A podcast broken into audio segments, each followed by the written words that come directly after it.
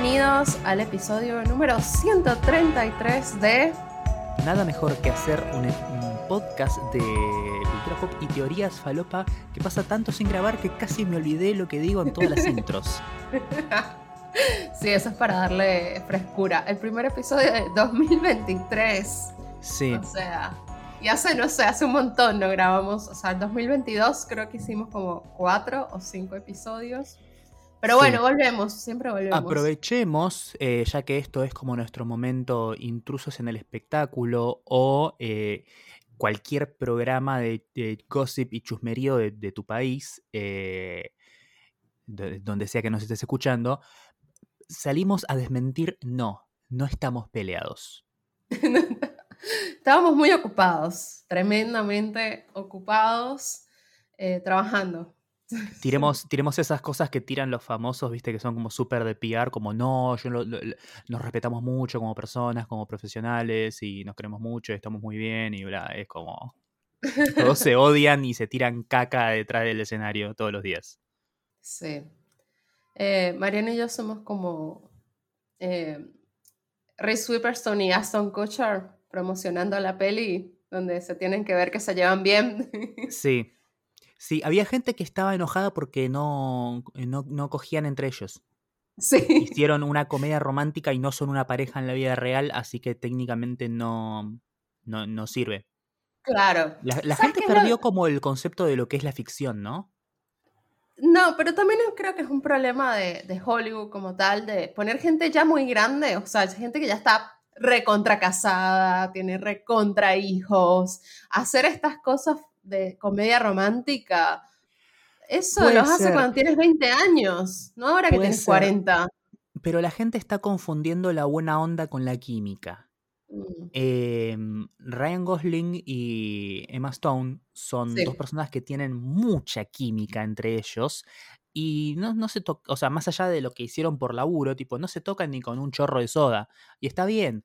Eh, y después tenés eh, Jessica Chastain y, mm, ¿cómo se llama? Oscar Isaac. Isaac, que tienen mucha buena onda entre ellos y son amigos y los dos, eh, creo que ambos están en, en- en pareja como Sí. normalmente, pero son actores y son muy amigos entre ellos y no tienen problemas en joder y hacer como que, ay, te pongo la carita y ay, eh, te paso la manito, pero están jodiendo, o sea, no, son, no, no hacen en serio, ¿sí? O sea, Claro, claro.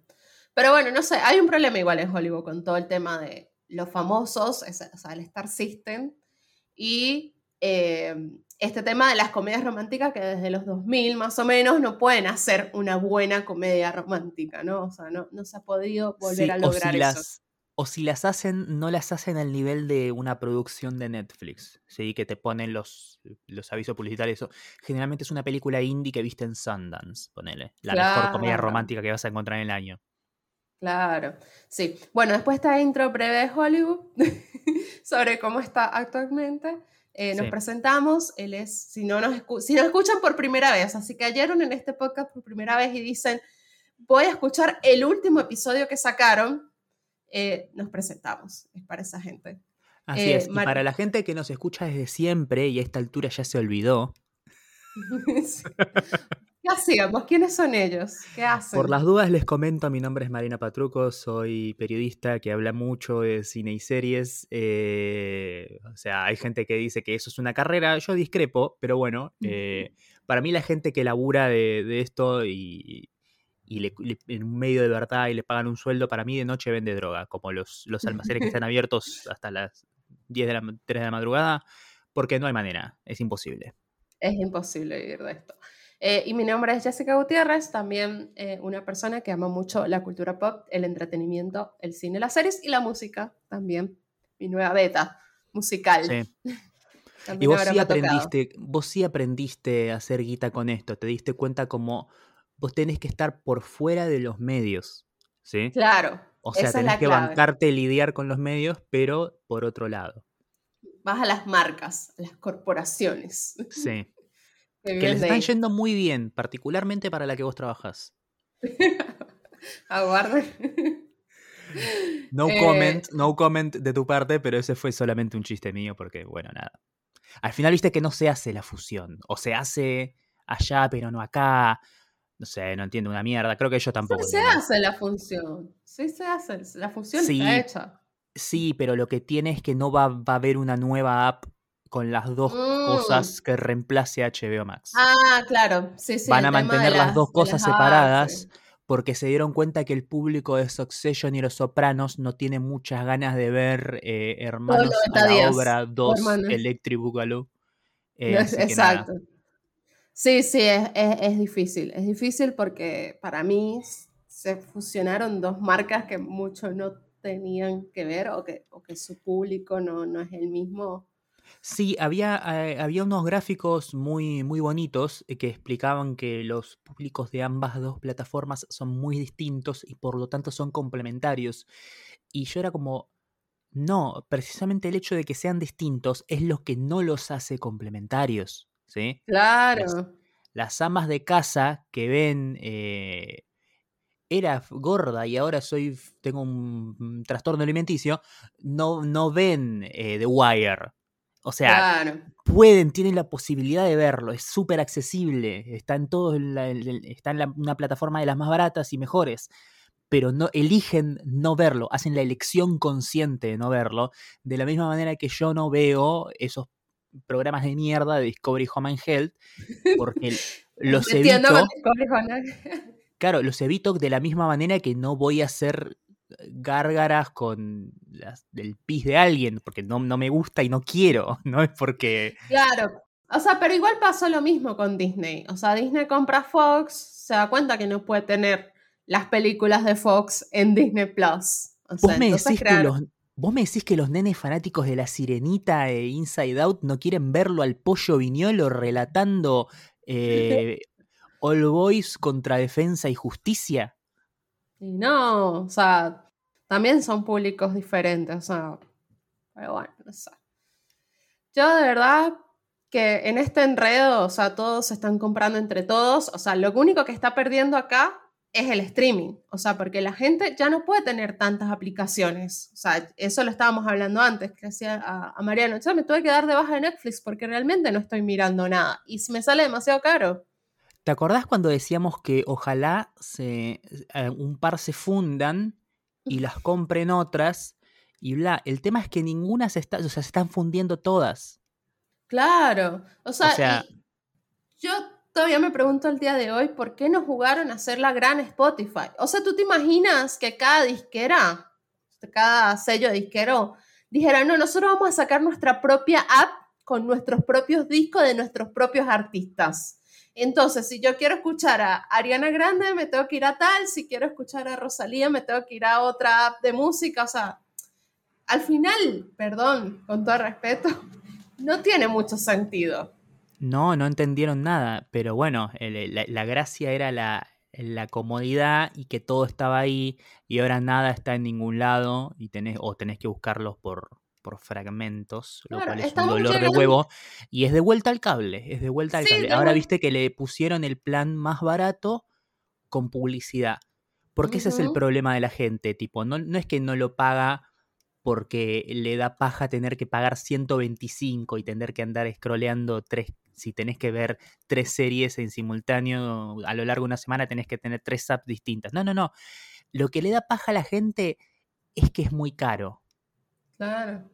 Lo, cual es tal vez la cosa más boluda que escuché en mi vida. Claro. Porque barato, o sea, si es caro, la gente no, la gente piratea. O sea, cuando no te des plata, o, no, o no lo ves, o pirateas. Y ahora están poniendo, no, bueno, ahora vamos a poner una opción más barata con publicidad. Que ¿Quién la va a ver? La gente empezó a usar esto porque estaba hinchado los huevos de ver películas en Cinecanal y que en el medio le pongan una publicidad de Colgate narrada por un colombiano y es como, ¿qué tiene que ver esto conmigo? Devolveme Duro de Matar 3. Claro. Y ahora, es como, y ahora volvieron, eh, van a, inventar el cable de vuelta. La próxima van a hacer como, va a haber episodios que van a salir a una hora específica, un día a la semana, y es como, inventaron el cable inventaste el cable, otra vez, o sea, estás volviendo el mismo. O sea, toda la revolución que se planteó cuando salió Netflix, decir, che, qué bueno tener un sitio, no importa, yo pago, pero un sitio donde yo pueda ver todo lo que yo quiera. Buenísimo. Y que, nació para matar al cable. El cable sigue estando y ahora vos tenés publicidades. Para mí, perdieron. ya está. Sí, perdieron. En vez de las marcas migrar a otros lados o las mismas compañías buscar ingresos de las marcas por otros lados, no, tipo, no, te vamos a poner de vuelta el comercial de Colgate que no quiero ver. O sea, basta. Yo creo que el problema eh, de base también es que estos servicios de streaming empezaron eh, y quisieron hacerse los cancheros como no, nosotros no somos eh, un estudio, una productora, un, algo que hace películas y series, tipo no somos Fox o Disney o Warner, nosotros somos una empresa de tecnología, nosotros somos Google, nosotros somos, no sé, los de Silicon Valley, ¿viste? Y es como y al final empezaron a manejarse con ese sistema y lo que tiene el tema de la tecnología específicamente es que está constantemente pidiéndote crecimiento. Y llega un punto en el que con este, no con este modelo de negocios, sino con este, este sistema de negocio, este, este campo de negocios donde vos te movés, no puedes crecer infinitamente. Porque sí, la gente cambia el celular todos los años, aunque no lo necesite o porque se le cae y se le rompe la pantalla, eso. Si yo vi una película una vez, va a tener que pasar un tiempo hasta, que quiera verla de vuelta. Lo mismo con una serie. Yo no conozco una persona en el mundo que haya visto aún la mejor temporada de Stranger Things, la primera, más de una vez. Claro. Porque son cuánto, 10 horas de tu vida, tipo... No tiene sentido. Y esto lo que requiere es crecimiento infinito y mega consumo infinito y el tema es que la, forma en la que uno consume arte y entretenimiento es finito, ¿sí? Porque Tiene, tiene un límite que es el tiempo que vos te pones a hacer cosas. Claro, es una inversión de tiempo, o sea, porque no es probar una pasta dental, o sea, la pasta dental la pruebo en dos segundos, no me, o sea, si yo quiero probar todas las pastas dentales del mundo. Eh, pero el, cine, o sea, cuando yo empecé a trabajar con, con series, y me di cuenta, tipo, es mucho tiempo invertido esto. O sea. Además, existe una razón por la que, eh, que el cine existe hace cuánto, 200 años más o menos, a ojo, te digo. Un poco más, o menos. de 100 años. Bueno, 100, ciento y pico de años. Disney y Warner cumplen 100 años este año, así que más o menos. Claro, ya sé, pero te, estoy hablando de, desde el tren llega a la estación, ¿sí? Desde el, arte cinematográfico, ¿no? Existe hace más o menos ciento y pico de años, bueno, hagamos una cosa. Eh, ¿por qué hasta el día de hoy los estudios centenarios con increíbles CEOs y gente que maneja la, plaguita y todo, ¿por qué no se dieron cuenta que el modelo Netflix, o sea, si, si el infinito crecimiento y eso es lo que da guita, ¿por qué no Disney o Warner o aquellas empresas que pueden pagarlo no sacan una película por día todos los días durante 100 años? Porque no existe, no se puede. Y ahora estos pelotudos están tirándote, te tiran Mindhunter y después la tiene que cancelar porque necesito hacer los cinco spin-off del coso de si es torta o no cuando lo corto. Eh, y, te das cuenta que no entendieron nada. Yo no quiero una cosa nueva todos los días y que todo sea una mierda. Yo lo que quiero es tipo tres cosas buenas que pueda ver y disfrutar. Y, disfrutar y sentirme bien y, que, quede en, mi, claro. en, mi, cultura, en mi, en mi, en mi, mente, en mi vida, en mi, corazón. Y después de eso ya está, porque para mí el mes se terminó, yo no veo más de tres series al mes con toda la furia, los días, los meses que veo muchas series, tipo, ya está, se terminó, no tengo tiempo para más.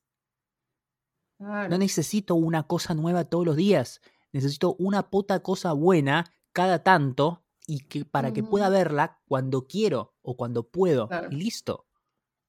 Creo que el error es el tema de la suscripción. No sé cómo habría que cambiarlo la verdad. Creo que eso Para mí tienen que volver al modelo videoclub. Que sigan sacando todo lo que mierda quieran y yo después entro a la app y te pago la temporada completa de Stranger Things. ¿Cuánto me la cobras? 350 pesos, perfecto. Y la tengo ahí y la veo y la puedo ver una vez completa y una vez que veo el último capítulo, tú, se me bloquea y tengo que pagarla de vuelta. Claro. Sí. O puedo pagar dos mil pesos y la tengo para siempre, reproducciones ilimitadas, qué sé yo, no sé.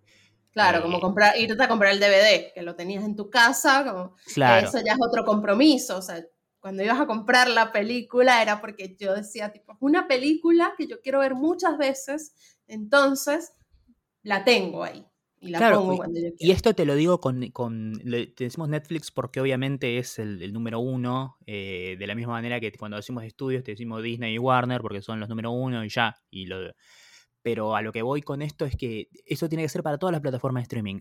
Estoy pagando para tener un servicio que prácticamente no uso. ¿sí? O sea, eh, prefiero directamente pagar los contenidos específicos que sí quiero y que sí me interesan. Eh, y nada, descontame la plata del, del- de otro porque es una Claro. porquería. Bueno, cuando yo tenía cable, cuando usaba el cable, digamos, te- tengo cable, pero cuando lo usaba, o sea, era una usuaria activa, ¿no? De esto, yo decía, ¿por qué no puedo pagar por los canales que yo miro? O sea, ¿por qué? O sea, porque realmente decía, tipo, me pongo el, el coso que tiene el coso más, porque bueno, porque yo quiero ver, no sé, tal vez el, de menos canales no tenía, no sé, NTV, Disney Channel, los canales que yo miraba. Entonces, pero tengo todos estos 50 canales que no miro, o sea, no miro True TV, ¿para qué mierda lo quiero?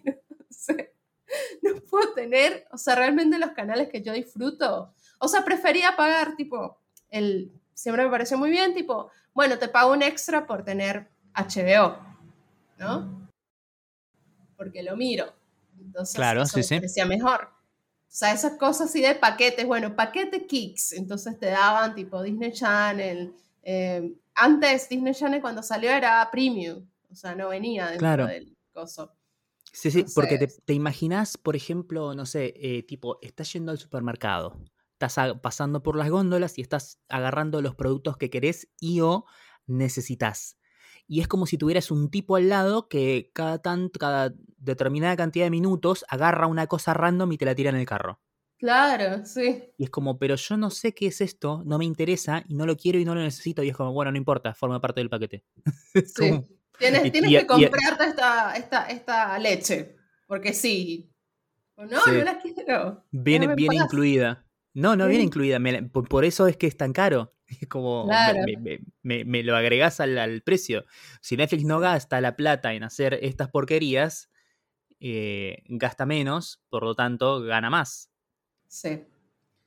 Bueno, Mariano, hablemos algo más lindo. hablemos de los Oscars, que ya vienen, está cerca, menos de un mes. Estamos mal con las películas, o sea, no hemos visto tantas como quisiéramos. Sí, eh, yo vi más que vos, eh, por, por cuestiones lógicas de que me llegan las invitaciones y las voy a ver, pero igual eh, vengo bastante atrasado con algunas. Como estuve de vacaciones, me perdí, por ejemplo, la posibilidad de ver la función de prensa de The Fablemans, la función de prensa de Babylon, pero eh, el tema es que quiero verlas en la semana, en, cuando pueda, durante el mes y demás. Pero también hay otras películas que, que quiero ver que no están precisamente nominadas al Oscar, pero es un montón, tengo un montón de películas pendientes, no sé cómo voy a hacer. Claro. Eh, probablemente tenga que piratear algunas, eh, ver otras en el cine y voy a tener que elegir cuidadosamente dónde pongo mi plata. Em, Claro. así que nada, veremos qué onda. Sí, bueno, yo vi Top Gun, creo que todos vimos Top Gun, por favor. si no la vieron, está disponible para ver en Star Plus y en Paramount Plus. La reestrenaron en IMAX el último fin de semana, así de bien le fue. No, increíble, de verdad, peliculón. Te amo, Tom Cruise.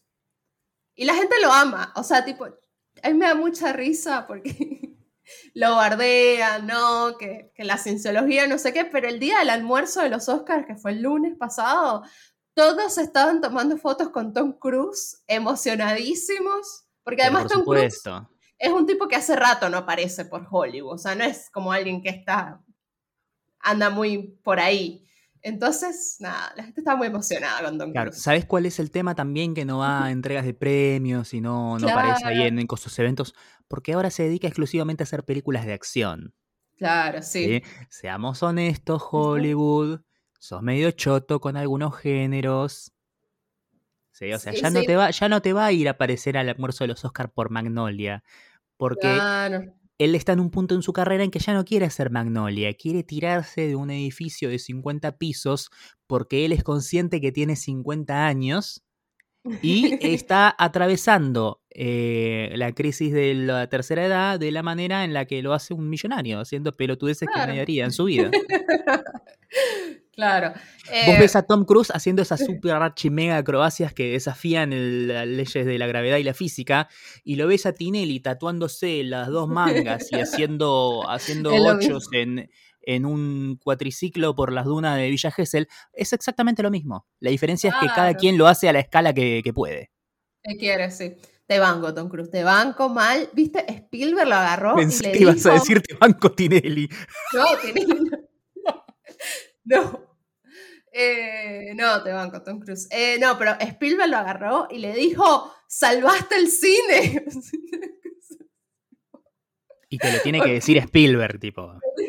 Spielberg, bueno, Spielberg, pero dale, tú también puedes hacer una película como Top Gun. Pero quieres irte, o sea, tipo, Spielberg con los años, o sea, lo respeto un montón, pero ya no nos da esas cosas tan como para ir al cine. O sea, los Fabelmans, muy lindo, la historia de tu familia, cómo te convertiste en director, pero das más para verla en casa. O sea, no, no me estás dando una excusa para ir al cine. Pero ¿sabes cuál es el tema? Lo que pasa es que em, Spielberg ya está grande y ahora hace las cosas como que siente que necesita hacer. Eh, yo no creo que el día de mañana saque un nuevo Rescatando a Soldado Ryan o una nueva Indiana Jones. Porque. Bueno, sí, esa va a salir Indiana Jones. sí, pero no la dirige él. La dirige James Mangold. Ah, eh, el tema es que me parece, no porque no quiera o no pueda, sino porque ya está hinchado los huevos de eso. Si él quiere hacer cosas a... Si te pones a pensar igual, tipo, la, yo no vi de Fable, no vi de Fablemans todavía, eh, pero sí vi West Side Story. Y aunque te, vos decís como uh, un musical de los 50, me voló el orto de lo buena que es esa película. Tiene una fotografía de la reconcha de la madre, está filmada como el carajo, la música, el baile, están todos. Pero lo que digo, no es para el, el target que está yendo al cine ahora, o sea, el que te banca la taquilla. O sea, ¿quién va a ver West Side Story al cine? Mi abuela, porque vio el original, o sea. ¿Y sabes cuál es el tema también? Que él es productor en sus propias películas. Claro, sí. él pone la guita donde quiere. Claro, es lo mismo que pasa con Shyamalan. Shyamalan puede darse el lujo de hacer lo que se le cante el orto y que su película le vaya bien o mal por eso, porque al fin y al cabo el que pierde la plata es él, en gran parte. El estudio no se complica tanto. Si vos vas y haces una película y dices, ay, no, pero puedes cambiar acá, o puedes hacerlo así, o puedes hacer así, o por qué no probás este guion que es un poco más eh, marketinero, taquillero, o por qué no pones otros actores si yo voy y la pongo toda y digo, es mi plata, y bueno, te van a dejar hacer lo que quieras y, a lo sumo el que, el que se perjudica en gran parte sos vos. Y listo. Claro. Sí, sí, sí. No, está bien, son gente que ya puede hacer. Pero digo, ¿por qué? Tipo, si tú quieres salvar al cine, o sea, tipo, quieres hacer Gun, puedes hacerlo, o sea, eres Spielberg, o sea, no, no tiene que venir otra persona. O sea, tú elegiste decir, no, yo voy a estrenar Los Fabelman, que es la historia de mi familia. O sea, bueno, estás como apuntando a otra cosa. Pero bueno, nada.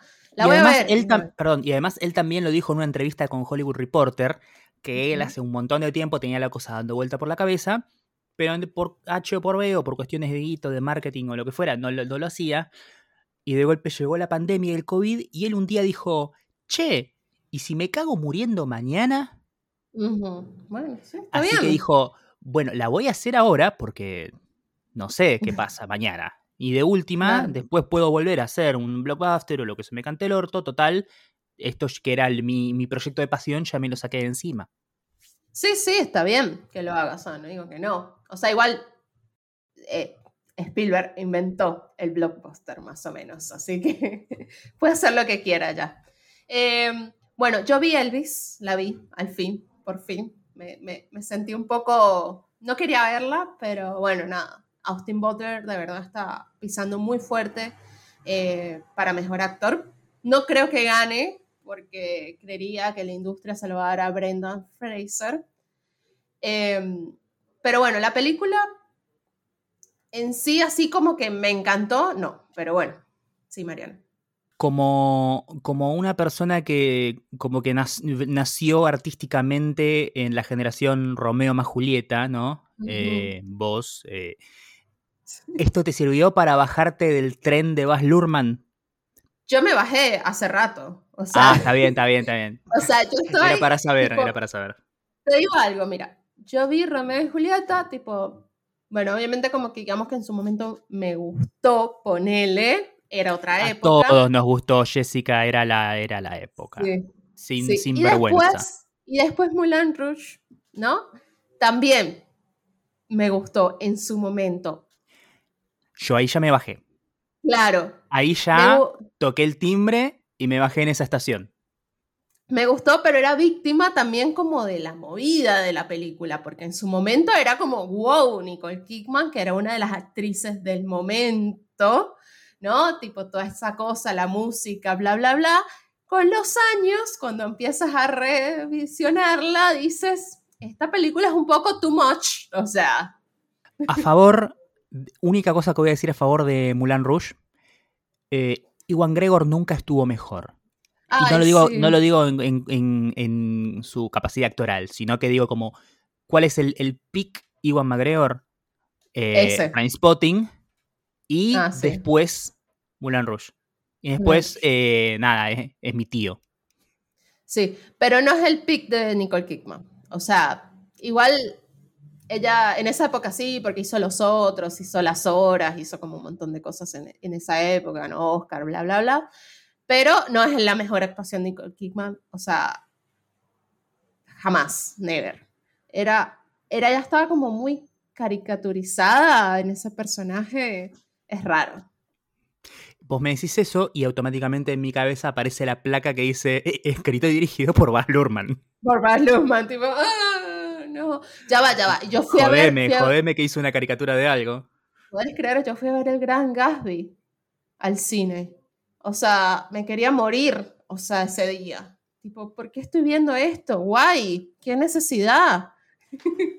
Yo tuve, yo tuve que leer El Gran Gatsby en el secundario. Ah, yo lo leí, sí, también. Sí, y, mm, cuando me enteré que iba a haber una película de Gran Gatsby, fue como, ah, mira. Y después dije, la hace el mismo tipo que hizo Mulan Rouge. Y fue como... Me mato. Eh, a ese punto creo que ya había estrenado Australia, ¿no? ¿También puede ser? Sí, sí. Eh, creo que son del mismo año.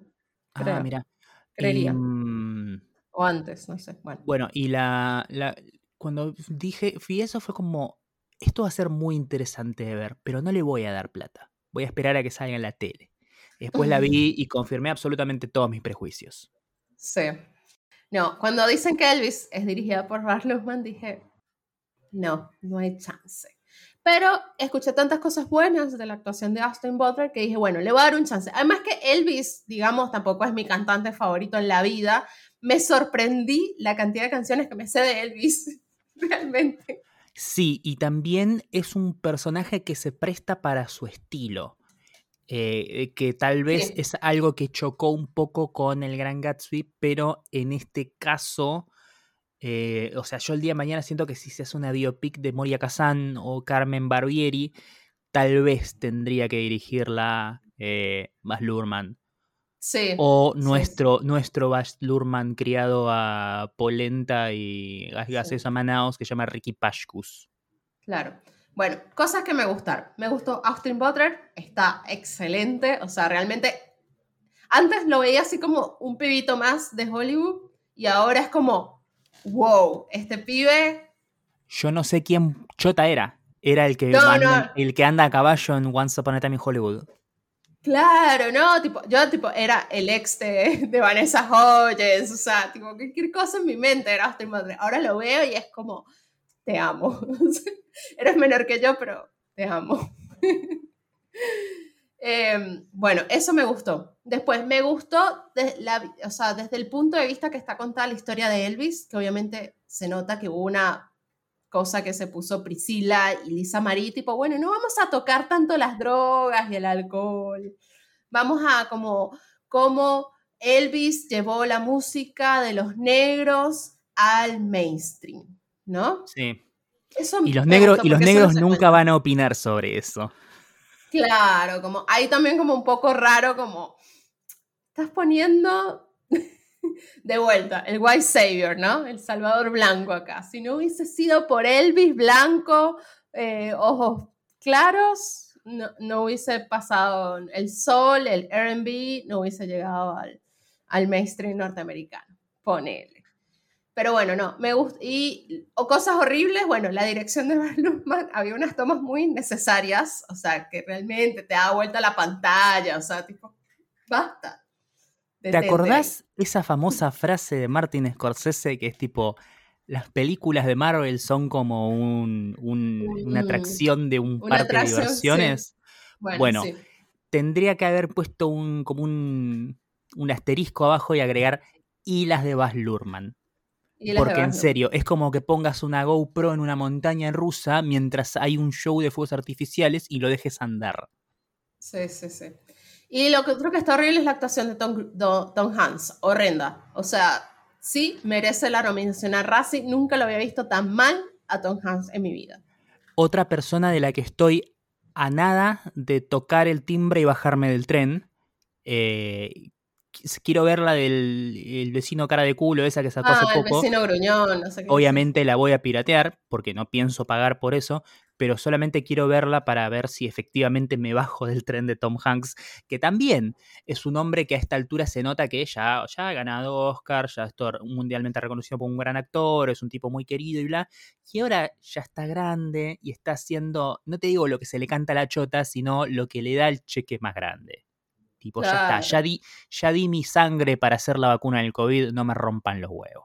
Para mí, pudieron haber tenido otro actor menos conocido que no le tuvieran que poner esas prótesis, o sea, tipo la nariz, la prótesis y la nariz horrenda, que, o sea, que se pareciera más al manager de, de Elvis. Pero yo creo que ellos buscaban un nombre grande. O sea, porque el de Austin Butler. Sí, ¿sabes quién tendría que haber sido? El de Succession. El que hace ah, de, no sé qué llama Jeff, el, que está con Kendall y también con Roy. Sí, con Ron. Sí, puede ser, eso. Pero yo creo que nada, buscaban un nombre grande para acompañar, viste, ese target. Porque bueno, con Austin Butler tenías como un target joven, pero seguía siendo menos conocido. Pero Tom Hanks es el famoso cortaticket, ¿no? Lo, hicieron, sí, por el tema del prestigio, ¿sí? Porque en algunos círculos cinéfilos, viste que eh, Baz Luhrmann no está bien visto, generalmente eh, es como dicen, no, esto es un cachivache, y ah, no, ahora estoy haciendo una biopic épica con Tom Hanks, es como, oh, esto es, importante, es prestigioso, esto va a ir al Oscar. Eh, nada, para mí lo hicieron un poquito por eso. Sí, me da un poco de pena que los personajes de Priscila, el de Priscila sobre todo, no lo haya hecho alguna actriz buena. O sea, como que es como alguien ahí medio a la distancia. No lo haya hecho alguna actriz. Sí, alguna actriz. Eh, no, eh, ah, me, acabo de acordar que Priscila Presley estaba en la película. Real, y para mí, o sea, Priscila Presley, primero no se parece nada a Priscila la que la, la, pusieron a hacer, o sea, me sentí ofendida con eso, o sea, no tenía ni el aire de Priscila, nada, nada. Después, fue una persona importante en la vida de Elvis, o sea, es que no, no, no pintó nada. Eh, pero bueno, nada, no sé. Eh, bueno, nada, y lo que más me gustó fue la escena final, que la escena final es una escena de, archivo. Es, es, es, Bohemian Rhapsody, pero es como si en vez de filmarlo en serio hubieran puesto directamente el clip de, del, sacado de YouTube. Y ahí casi me, ahí me casi me puse a llorar, o sea, porque tipo, ah, qué triste, de verdad. Pero bueno, nada, eso es lo que puedo decir de Elvis, que la vi. Eh, me faltan ver otras, quería ir a ver Los Fabelmans al cine. Eh, y Everything All at Once, tengo muchas ganas de verla. Igual, Everything All at Once, o todo en todas partes al mismo tiempo, como le quieran decir, tiene sus detractores. O sea, gente cinéfila tiene sus detractores. O sea, dentro de la cinefilia del film Twitter, hay gente que no le gusta nada la película. Sí, pero bueno, qué sé yo. Había mucha gente que se escandalizó cuando, eh, eh, cuando nominaron a Nope. Eh, a Nope, a Get Out. A Get Out, sí, me acuerdo. Ah, remember. Porque, no era una porque era una película de terror, porque no era una película prestigiosa, porque no era un director importante, porque no, no hablaba de temas importantes como, no sé, lo que considera Hollywood importante como la Segunda Guerra Mundial en el año 2023. Eh, así que nada, qué sé yo. sí, bueno, no sé. Igual, Phil Twitter. Eh, el otro día se estaban peleando por Babylon. Había una guerra. Jessica. Sí. Me pueden chupar bien un huevo. Se estaban peleando porque decían como que no, si no, si no te gustó, entonces no te gusta el cine. O sea, había No, era al revés, era al revés. Si te gustó, odias al cine. Odias al cine, eso, así. Era como, había una pelea ilógica. Después había un hilo en Twitter, perdón, porque que me volaba la cabeza. Películas que eh, para ti para la, como para la gente que le gusta el cine, como que es increíble, son increíbles y a ti te, te durmieron. O sea, una cosa así. Y tipo, el término específico era películas donde no pasa nada. Donde no pasa nada, no sé, y tipo ponían, no sé, em, bueno, em, Titanic. Pero, o sea, no sé, películas así que realmente son muy buenas y que son un clásico y tienes que ver, no sé, y era como a esa gente yo tipo la, forma de tortura más dolorosa que se me ocurre es atarlos como el de la naranja mecánica con los ojos abiertos a una silla y dejarles puesto en una pantalla gigante la filmografía entera de Belatar y que se, mueran ahí.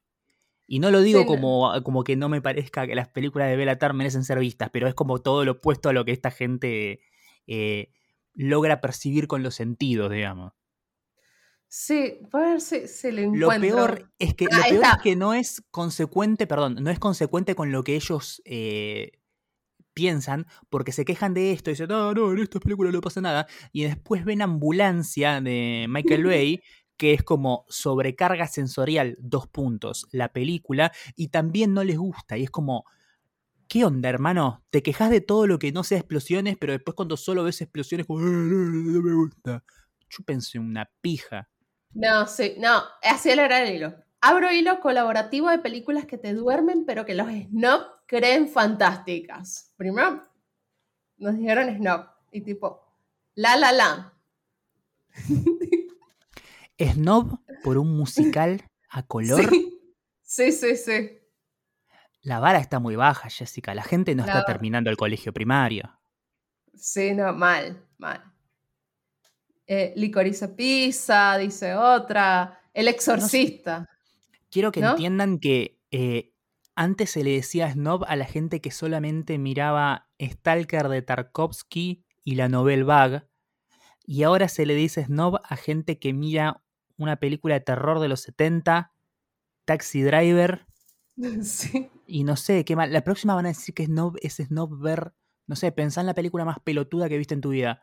Green Book, ponele. Sí, Green Book. Ay, no, el otro día estaban defenestrando, eso me pareció triste. O sea, como que estaban defenestrando a Super Cool, ¿no? Como que Booksmart es mejor que, que Super Cool. Y yo decía que, primero son épocas distintas, dirigidas a generaciones distintas. O sea... Segundo, Francia. Tercero, son esencialmente la misma película.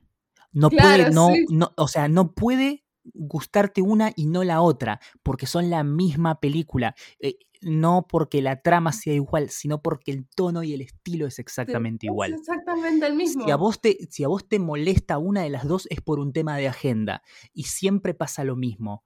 En el 90% de los casos de gente que habla bien de una y de la otra es tipos que no les gusta Booksmart y minas que no les gusta Superbad. Sí, eso. Tipo, no entendía. Yo, tipo, pero, guay. O sea, la gente está muy mal, María. el otro día con el, con el, con el revuelo ese que tenían con Babylon, yo decía, tipo, yo ya no lo puedo creer. O sea, no, no lo entiendo.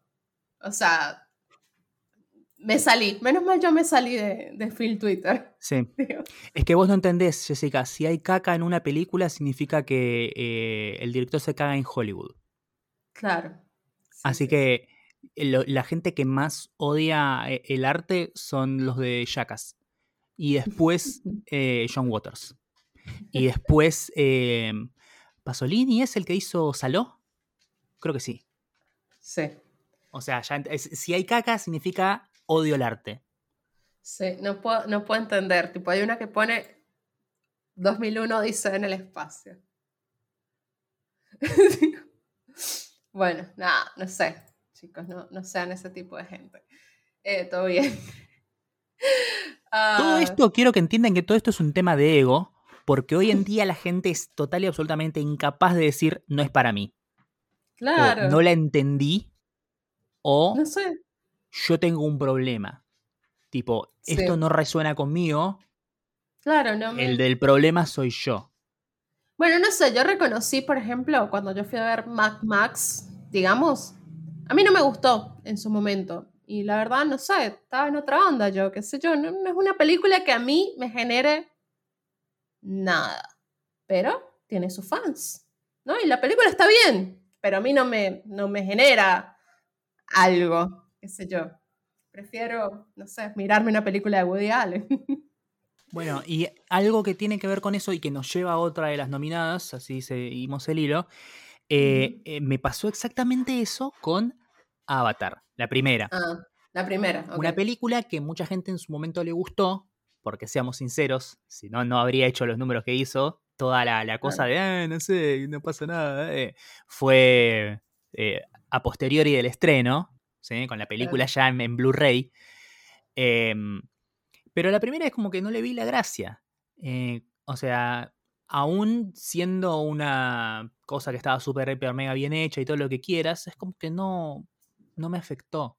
¿sí? O sea, para mí no había Bueno. mucha diferencia entre Transformers y Avatar. Claro, bueno, a mí me pasaba cuando salió Avatar, yo no la vi, no la vi, nunca la he visto en mi vida, que veía gente muy emocionada yéndola a ver al cine hasta dos veces, tres veces, en 3D en su momento. Sí. Gente que no iba al cine nunca, jamás. Y yo decía, si esta persona que nunca va al cine me está diciendo que esta película tienen que ir a ver dos o tres veces, no es para mí. O sea, tipo, no, no, no es, no la voy a pasar bien. O sea, no voy a perder mi tiempo mirando esto porque no, es, no, no va dirigida a mí esa película, va dirigida a esa gente que no va nunca al cine. Claro, pero es parte del contexto también en el que la película Claro. sale. Eh, Claro, el sí. tema eh, es que ahora, por ejemplo, estamos en otro contexto para el mundo de- del cine y el entretenimiento en general. Y yo fui a ver la nueva Avatar Ujú. Y la fui a ver tipo en la función de prensa. Y después de verla, salí fascinado y fui a verla de vuelta, pagando la entrada. Mm, y salí aún más fascinado todavía porque la primera vez la vi y la vi como, bueno, obviamente, como ves las cosas por primera vez. Después la segunda fui intentando encontrarle ese, como buscando la falla, el pelo al huevo, ver si le, le- le veo los hilos a la marioneta. Y no, me dejó de cara de vuelta. mm. Qué bien que está Avatar 2. Con esto estoy diciendo, uh, es un drama mejor que Magnolia. No. Uh, es No. uno- son unos personajes mejor llevados que, no sé, cualquier cosa que haya escrito, eh, eh, dirigido, no sé, John Ford. No. Pero es una película que lo que, lo, ha- lo que hace, lo hace perfecto. Y es una película que hasta el día de hoy no entiendo cómo fue que se hizo. Porque no hay absolutamente un puto fotograma, una puta cosa que sea real. Y nada se ve falso, nada se ve feo y nada se ve mal hecho. Y Me ayer parece. vi cuatro fotos de los efectos especiales de eh, Ant-Man and the Wasp Quantumania y quería arrancarme los ojos y los huevos y cambiarlos de lugar. Y son dos películas que costaron más o menos lo mismo. Bueno, Y te, sí. y te juro por Dios, Jessica, Avatar es perfecta. No, tiene, no, ve, no hay una pantalla verde, una cosa fuera de lugar. Te creo, si, si el día de mañana James Cameron me dice, me fui al espacio y encontré este planeta y me puse las cámaras y filmé a los aliens, yo te la creo, porque está perfectamente hecho. Bueno, la tengo que ver, entonces. Mariano me ha vendido Avatar, o sea, no puedo creerlo, que voy a verla finalmente. Em, ¿Qué otra cosa iba a decir? Bueno, Oscars, retomando. Nominados actores. El otro día, yo creo que Kate Blanchett no se quiere ganar el Oscar este año. O sea, yo apuesto, Ya lo tiene. ya tiene dos. Tiene dos Oscars y ella dijo, yo de verdad necesito que gane Michelle Yeoh. O sea, yo voy a hacer lo posible para que ella gane, porque la quiero mucho y creo que lo merece, porque es una actriz asiática que tiene como 40 años en la industria y nunca jamás había tenido reconocimiento. Eh, detalle, además, me parece que Michelle Yeoh, si es que gana, lo tiene súper merecido desde aquella vez que hizo, em, creo que es Police, ah, no, Police Story 3 con Jackie ah. Chan, en la que se tira desde una autopista en moto y aterriza sobre un camión en movimiento sin caerse de la moto. Sin dobles, filmado en Indonesia. Eh, ah, así que eh, para mí, eso solo que hizo en su carrera ya merece por lo menos cuatro Oscars. Eh, ahora recién se ganaría el primero, creo, y si lo gana lo tiene muy merecido, pero se, lo debían. Se lo debían desde aquella vez que se tiró ahí, de, se tiró en moto sobre un camión en movimiento. Tom Cruise es ella. la Tom Cruise. Bueno, porque eh, la querida Kate Blanchett asistió el lunes al almuerzo de los Oscars, pero en estos días le hicieron una, una, entrevista, o sea, tipo el martes, una cosa así, y dijo que su hijo se llama Román, o sea, por Román Polanski. Por Riquelme, ¿no? Pero Riquelme, no, tipo de boca. No, no, por Polanski. Y ahí tipo, ah, ok. O sea, no necesitamos saberlo. O sea, uno. no creo que esté bien decir eso. Ahora, yo le puse a mi hijo Harvey, por Harvey Weinstein. No, decís que se lo pusiste por, no sé, por, por Steve Harvey, no sé. Por el de Succession. Sí, por el Succession, no. ¿Por qué? Porque por Harvey Weinstein. No, no, no, no, Kate, no. Después dijo que sobre Woody Allen opinó que las redes sociales no pueden ser juez y jurado. que sí, eh, o sea, es verdad lo que dice, eh, pero bueno. Bueno. Eh, no, no habría dado un buen ejemplo. Sí. Y después, para sumarle. Perdón, porque cuando Woody Allen fue a un juicio efectivo donde se enfrentó a un juez y un jurado, todavía no existían las redes sociales. Claro. Y después, para cerrar, dijo que, como que ya no es gay, ¿no? Si hoy se hiciera Carol, la película esta que hizo, que donde es lesbiana, ahora hizo otra película donde también es lesbiana, bueno. ¿Me darían permiso público para interpretar esa película? No estoy segura. Un poco en esa la banco. La banco bastante. ¿sí? Basta de, pretender que la ficción sea un documental y que, ah, no, este es trolo, pero no, hace, no, es, no lo hace un trolo, así que no es una buena película. Es como, no tiene nada que ver. Eh, y en parte es verdad que hay personajes en los que toman esos papeles o hacen esas cosas y, la comunidad LGBT como le cae bien, no, lo, no le molesta, porque si hoy hablamos de Carol, la película de Todd Hines, donde ella se lesbiana y bla, bla, bla, basada en un libro de no sé qué carajo, es como, ay no, gay icon, qué grande, qué buena película, esta es la película que me hizo descubrir que soy lesbiana, bla, bla, bla, pi, pi, pi. Eh, pero si va y lo hace, no sé, alguien que no es querido por la comunidad LGBT o que no es visto como un buen ejemplo de representación, es como, ay, no, cancelada, no la vean, esto lucran con la plata, queerbaiting, y me vienen los dos huevos. sí, bueno, pero yo creo que ella dijo esas cosas porque yo quiero creer. o sea, no es el momento para decir esas cosas, creo. Además, tengamos en cuenta que el afer Heartstopper ya habló un poco del nivel de eh, enfermedad mental que hay en ciertos círculos y minorías que están queriendo sacar del armario a gente. Ah, sí, también. Forzar gente afuera del armario para que la representación sea perfecta. Sí.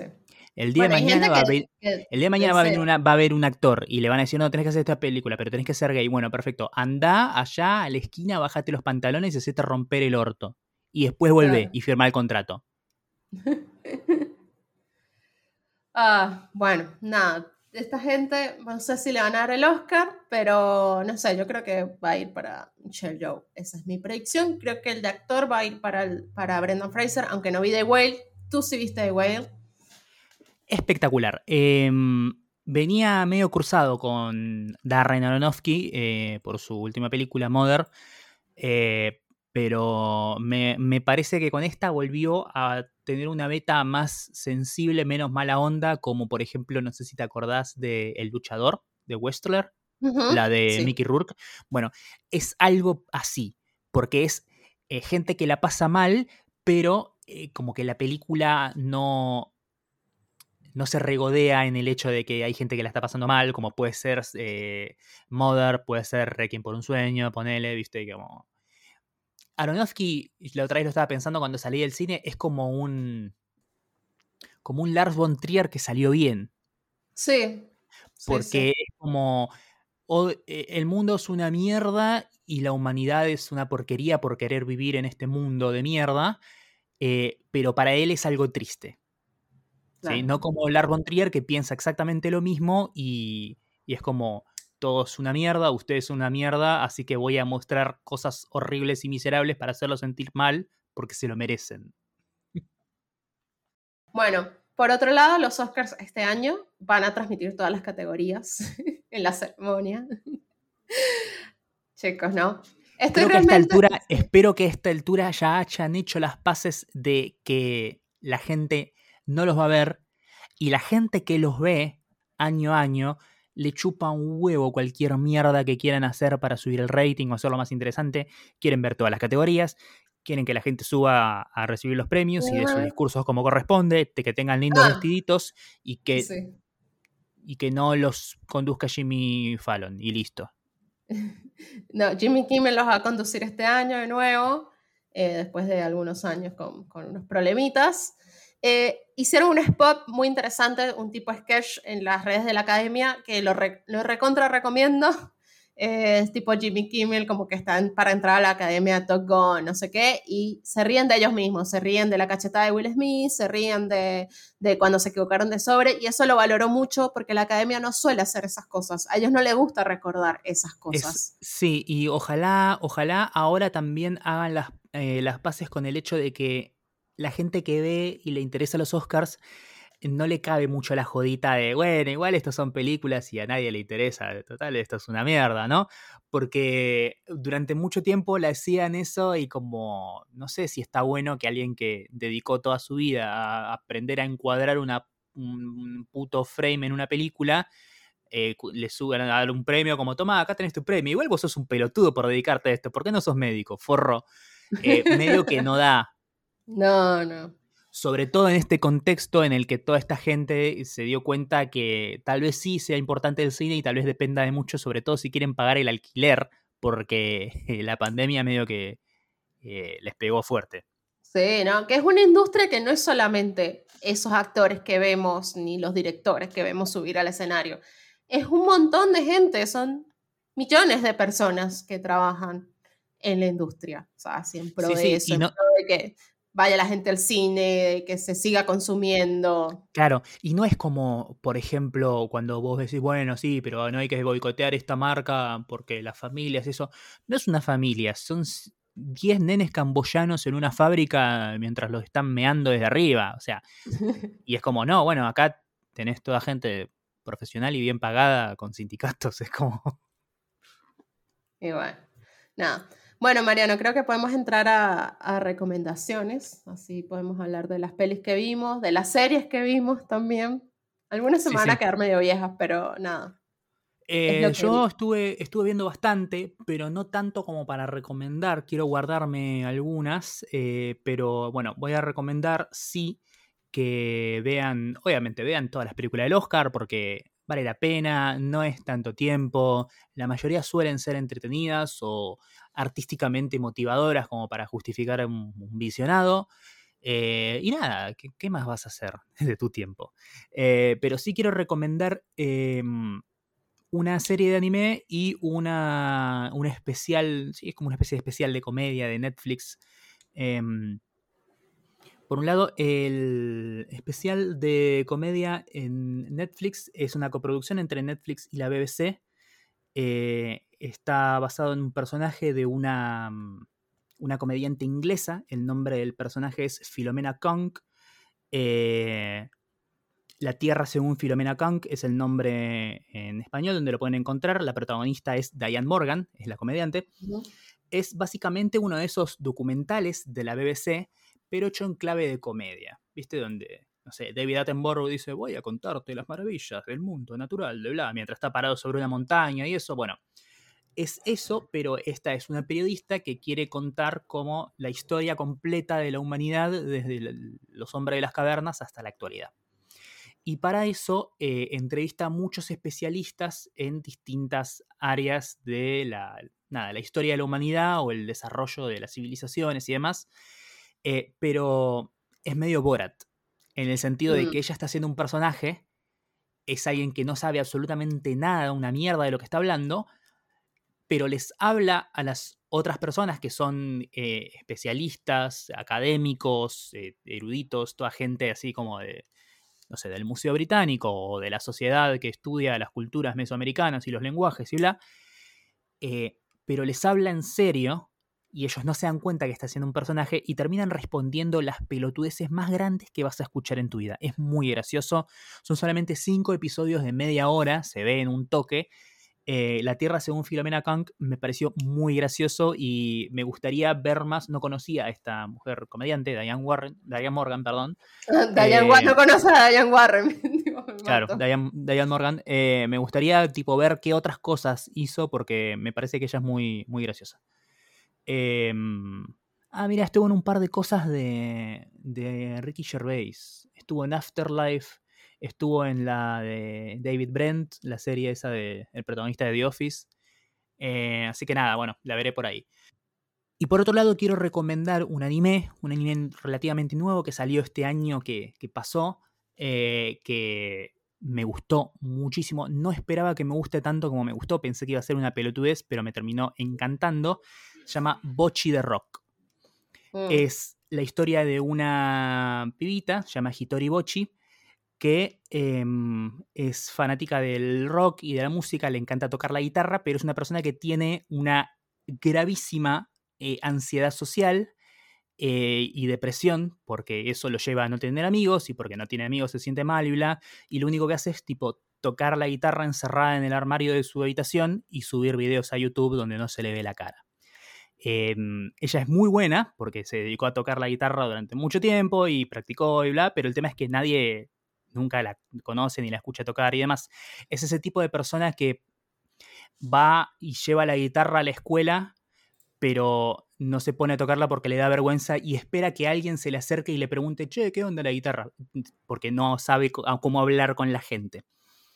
Bueno, pasa que un día esta piba está deprimida caminando por la calle y de golpe se la encuentra otra chica que le dice, hola, ¿tenés esta guitarra es tuya? Sí, ¿sabes tocar? Sí, perfecto. Bueno, vení porque mi guitarrista se fue y necesitamos salir al escenario en cinco horas y necesitamos una guitarrista, así de la nada. Y la tiran de una en el escenario y a partir de ahí empieza la historia de ella tratando de, eh, primero, sobreponerse a sus problemas mentales, eh, hacer amigos y eh, aprender a tocar en una banda de rock junto con otras cuatro chicas. Es muy, muy gracioso, muy divertido, muy tierno y me encantó. Se llama Bochi de Rock lo pueden ver en Crunchyroll. Ya está la temporada completa, son solamente creo que 12 capítulos. Y está muy, muy bueno. Genial, buena recomendación. bueno, yo voy a recomendar dos series que creo que fueron mis favoritas del 2022, que ya pasó. Por si alguien todavía no ha visto estas series que me parecen fabulosas, eh, las recomiendo de vuelta. de vuelta no, porque es la primera vez que la estoy recomendando en el podcast como tal. Pero bueno, nada. primero, número uno, The Wild Lotus. Si no vieron la primera temporada, no importa. Pero la segunda es muchísimo superior, mucho más superior. Estoy hablando terrible, tipo. Es muy superior a lo que fue la primera.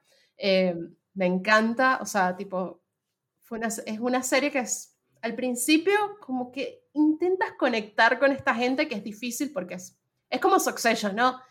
Ricos, eh, mimados, pasándola mal, ¿no? O sea, tipo, no sé si quiero ver gente rica pasándola mal, porque no sé si logro conectar con eso. O sea, no entiendo cómo la gente que tiene tanta guita la pasa mal, porque si yo tuviera esa guita, no la pasaría tan mal. Pero bueno, nada. Eh, esta es la idea de la serie, o sea, ver gente millonaria en un hotel cinco estrellas en sus fabulosas vacaciones, que bueno, tienen sus propios conflictos y temas entre ellos. La primera temporada, eh, eh, eh, trata el tema de, del pobre, o sea, como la diferencia social, ¿no? O sea, como esa la lucha de clases, digamos, o sea, de los ricos contra los pobres y demás. La segunda temporada trata el tema más hacia la lujuria, el adulterio, ¿no? Las relaciones interpersonales desde ese lado y es muy, muy interesante. Hay personas, obviamente hay como, como que vas viendo cada huésped y cada uno tiene como su propio universo y sus problemas, pero es súper interesante toda la serie. Y además tienes el agregado de Jennifer Coolidge, que es una actriz que muchísimos queremos mucho y que por años no se la tomó tanto en cuenta, nunca protagonizó nada, o sea, siempre era una actriz secundaria. Para mucha gente que tal vez no la reconozca de nombre, la mamá de Stifler. La mamá de Stifler, Stifler Mom, sí. Eh, nada, lo hace increíble y nada, y al final me parece perfecto. Nos tuvo semanas hablando, así que todavía, si no, si no la han visto todavía, véanla porque de verdad que está buenísima. Y nada, para que se sumen a la conversación, yo ya estoy tipo. Ah, bueno, Aubrey Plaza también, una actriz que también siempre fue muy secundaria, digamos. O sea, muy conocida como muy under, o sea, digamos y ahora como que tuvo su primer gran salto donde, bueno, fue a Saturday Night Live, o sea, está haciendo portadas de revistas, o sea, eso ella nunca lo había logrado hacer y ahora lo está haciendo. Eh, y la segunda serie que, que amo, creo es mi serie favorita del 2022, o sea, no hay chance, o sea, vi varias, vi Only Murders, vi otras series, eh, es The Bear. Si no vieron The Bear, que está en Star Plus, la amo, o sea, tipo, mi serie favorita en muchos, muchos años. Eh, de ver eh, sería el oso, digamos. el oso. porque así es como la van a encontrar con el título latino. Sí, y si ven, eh, la serie trata sobre una cocina, o sea, sobre un chef y una cocina. qué difícil que es llevarla el ámbito de gastronómico al, al, cine, o sea, al cine, a la televisión, a, algo audiovisual y que de verdad sientas que está ahí no trata sobre la cocina en sí, trata más sobre el duelo, el duelo familiar. Para mí es como una Boya Horseman. Eh, y está muy bien, está muy bien. O sea, y el protagonista es Jeremy Allen White, que viene de la serie Chainless, si alguien vio Chainless, nada, y ahora lo amo. O sea, soy su fan, mal, o sea, lo adoro. Está cumpliendo años, por cierto, está cumpliendo 32 añitos hoy que estamos grabando este episodio para la gente que tal vez no entre mucho en la propuesta por pensar como, bueno, pero es alguien que cocina, qué sé yo, medio... Eh, piensen en películas de los hermanos Safdie, por ejemplo. Piensen en Uncut Gems, piensen en Good Time, piensen en películas, eh, historias que giran en torno a situaciones cotidianas, pero están encaradas de una manera que son increíblemente tensas. Sí, sí, sí. Está increíble, sí sí, esa es una serie que constantemente te está tirando momentos o situaciones de tensión que si vos lo ves de afuera, decís como, bueno, pero esto que está pasando es una boludez, tipo, nada, se le volcó la sopa, pero te lo muestran como, hijo de puta, se volcó la sopa, no llegamos, se, pudre todo, se muere el, mundo, ¿viste? Y, y, te genera eso por dentro, ese sentido de esa sensación de urgencia, a pesar de que eh, nada, si es algo que vos lo vieras eh, en el mundo real desde afuera, no te pasaría nada, pero está tan bien narrado que te genera eso. Sí, sí, buenísimo. Nada, esas son mis dos recomendaciones de series y tengo una musical que para mí va a estar nominado el año que viene a los Grammys. Eh, no sé si va a ganar porque ahora faltan, faltan muchísimos discos que salgan. Pero... Sí, y si algo nos enseñaron estos Grammys es que le dan premios a cualquier cosa. Ay, qué difícil, chicos. Yo pensé que iba a ganar Beyoncé, ¿verdad? Que le vi mucho chance. Pero bueno, nada, cosas que pasan. Em, no, el disco de Sisa, esta artista que yo, yo la escucho fervientemente desde 2018, eh, tiene un disco que se llama SOS, SOS, y está buenísimo. Amo, amo, amo todo el disco completo. La canción Kill Bill es buenísima. De hecho, Shakira hizo un TikTok en estos días con la canción de fondo. Y nada, está muy bueno. Está muy bueno. Shakira pasando una mopa seca por el piso. Sí, por la alfombra. por la alfombra. Ah, con razón, se, con razón se frenaba tanto. Sí, en una alfombra yo tipo, no puedo creer, Shakira, ¿qué está haciendo? De paso esos tacos, esos tacos son horribles. Perdón, pero Shakira se viste muy mal, con el perdón de la gente, pero... Jessica, el que tiene plata hace lo que quiere. Hace lo que quiere, sí, no sé. Pero no sé, bueno, Cardi B fue una de las mejores vestidas de los Grammys. O sea, no sé. Podríamos pensar que el gusto de Cardi B no es el mejor del mundo, pero se vistió muy Eh. bien. Sí. Como siempre en la vida, son momentos, ¿viste? Hay veces que uno tiene un buen momento, hay veces que uno tiene un mal momento. Bueno, chicos, eh, ¿alguna recomendación más, Mariano? ¿Tenías vos? ¿O Por, por ahora no, me guardo otras para, mm, para más adelante para no, no extenderme mucho. Muerte. Ah, la de Jennifer Elizabeth Olsen. tipo, me llegan las cosas tipo estrena tal serie en HBO Max, entonces no sé de qué están hablando. Bueno, eh, bueno chicos, esto fue el episodio 133 que saldrá este lunes, ¿podrá ser? Sí, sí, este lunes, sí, sí. Genial. Vamos, vamos a cumplir Bueno. con el calendario. Buenísimo. Así que bueno, muchísimas gracias por escucharnos. Nos pueden seguir en, en MQ8 Podcast, tanto en Twitter como en Instagram, que a veces aparecemos por ahí. El otro día me escribió, eh, para decir bien el nombre, antes que se me olvide, Tranqui, búscalo, no hay problema. nos etiquetó, de hecho, en Instagram, en un post. Ah, Ixel, Ixel Baena, que había algo que le recordaba a nosotros y después me dijo Oh. extraño escucharlos y demás. Así que nada, les mando, les mando un saludito. Así es. Así que para toda la gente que nos escuchaba, ahora si quieren seguir escuchándonos, vamos a empezar a tratar de salir con cierta regularidad y va a haber sorpresas. Sí. Va a haber sorpresas. Jessica. Va a haber Sorpresas. va a haber sorpresas. Sí, sí, sí. Fíjense en la descripción del podcast, está el link del canal de YouTube. Sí, Ah. vayan, vayan viendo por ahí. Viendo qué onda, se vienen cositas. Sí. Odio eso. No lo voy a decir nunca más hasta el día que me muera. Che, están diciendo que, que Kendall Jenner está saliendo con Bad Bunny. No sé. Hay un rumor. Bien por ella. Ven por ella, sí. Total. Bueno, listo. Nos vemos entonces. Chao. Esto fue Nada Mejor que Hacer y nos escuchamos la próxima. ¡Chao!